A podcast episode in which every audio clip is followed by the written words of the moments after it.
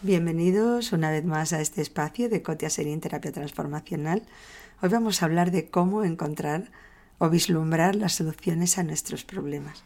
Fijaros, si aunque esto parece una pregunta de perogrullo, es muy importante cómo nosotros enfocamos nuestros problemas. Porque cuando tenemos un problema o algo que nos está presionando muchísimo, agobiando, generalmente nuestra mente se enfoca en el problema. Y esto quiere decir que estamos ocupados con ellos. ¿Habéis visto cuando tenemos una heridita en la boca que todo el tiempo la lengua, a pesar de que tiene toda la boca sana, lo único que hace es ir a esa herida continuamente? Bueno, pues de la misma manera, nuestra mente cuando encuentra un problema, lo que yo llamo una piedra en el camino, todo lo que hace todo el tiempo es enfocarse en esa piedra.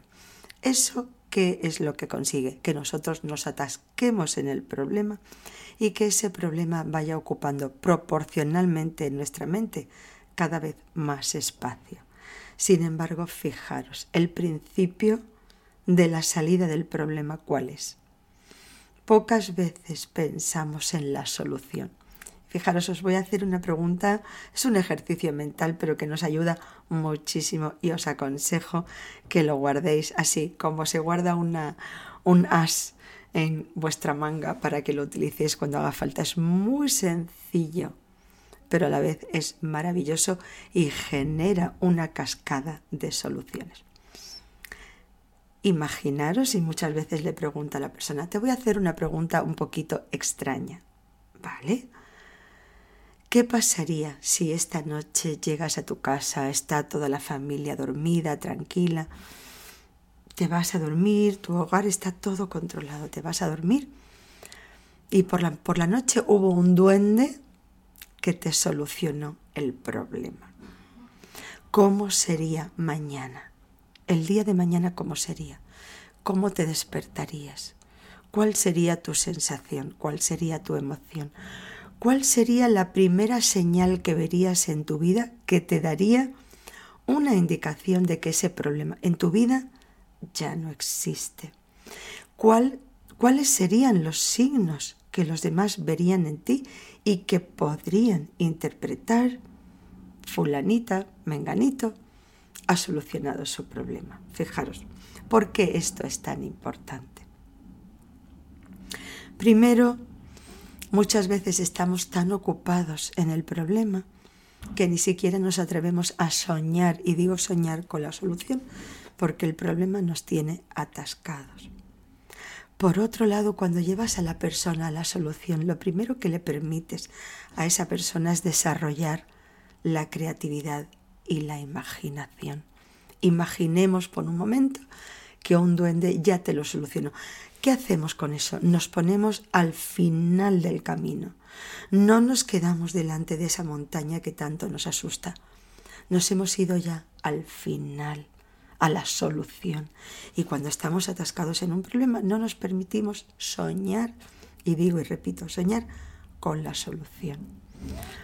Cuando llevamos a nuestra mente a la solución sin decirle cómo vas a llegar a ella, Fijaros, es maravilloso porque es permitirle a la mente saborear qué es lo que significa vivir una vez pasada esa, entre comillas, montaña. Pongamos el ejemplo de una persona que está pues luchando contra la pérdida de peso, por ejemplo. Cuando una persona lucha contra la comida, y digo lucha porque es un pulso continuo de, las adicciones y de los problemas, es uno de los más complejos porque de cualquier otra adicción una persona se puede separar. De la comida es difícil buscar distancia porque necesitamos comer todos los días y todo, absolutamente todo, se celebra, se festeja, se conmemora alrededor de comida. Cuando la persona está luchando contra el peso, toda su su fuerza y su energía es cómo voy a ganar la batalla del peso y que además suele acarrear un problema de autoestima tremendo porque si esta batalla contra el peso, contra el exceso de, peso no se lleva de una manera correcta, nos quedamos con la impresión y con el convencimiento de que simplemente no lo hacemos bien, no tenemos bastante voluntad como para controlarlos. Pero ahora nos vamos a la solución. Y cuando eres capaz de llevar a una persona, ¿qué harías mañana si te levantas y amaneces como una persona delgada? ¿Te ves delgada? ¿Te sientes delgada? ¿Cómo sería tu vida? Y fijaros, muchas veces la mayoría de las personas dicen, no lo sé, nunca lo he pensado. Bueno, os quiero decir algo, la imaginación es muy importante y tu cerebro, ninguna mente ha diseñado algo que nunca haya conseguido imaginar. La solución siempre ha empezado en la mente de alguna persona, de su creador. Antes de pintar un cuadro, el pintor ya tiene que haber imaginado qué es lo que quiere expresar en él. Nuestra imaginación es lo más poderoso que existe. Lamentablemente, nosotros le permitimos que ella nos lleve a nosotros y no nosotros llevarlos a ella. Pregúntale a esa persona, ¿cómo sería tu vida si amaneces delgada? Estás completamente delgada en el peso correcto en el que tú quieres estar. La ropa te sienta bien, te sientes a gusto con tu cuerpo, que muchas veces las personas que luchan contra el peso, su cuerpo, ha pasado a ser su mayor enemigo. Es alguien a quien prácticamente odian. Imaginaros lo que es vivir, entre paréntesis, en un cuerpo al que odias. Ya es bastante infierno. Imagínate cómo se comporta una persona que es delgada, cómo come, cómo se mueve, qué hace, cómo compra, cómo se viste. O sea, empieza a visualizar, a saborear un mundo que hasta ahora te es desconocido. Y por otro lado, hay otra pregunta todavía más importante que está soterrado debajo de esa primera pregunta ahora mismo, hasta ahora y muchas veces durante muchos años has estado luchando contra el exceso de peso.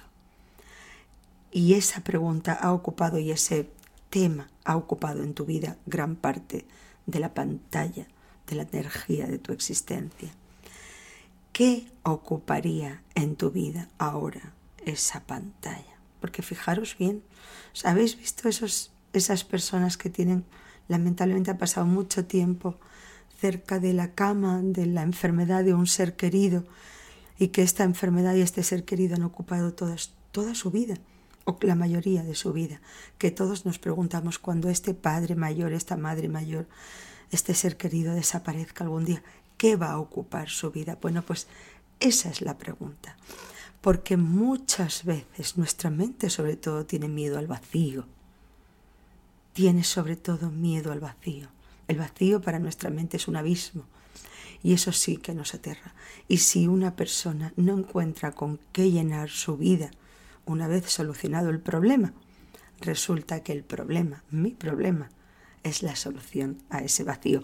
Una mala solución, una pobre solución, pero al fin y al cabo un método de subsistencia, porque más miedo que nos dan nuestros problemas nos da nuestro vacío existencial. Espero que os haya gustado, que os haya servido, que nos atrevamos a imaginar cómo sería nuestra vida una vez solucionado el problema y sobre todo qué ocuparía nuestra vida en ese momento. Si os ha gustado, agradeceré vuestros comentarios, por supuesto vuestro like, suscripción, Cotia Serín, Terapia Transformacional.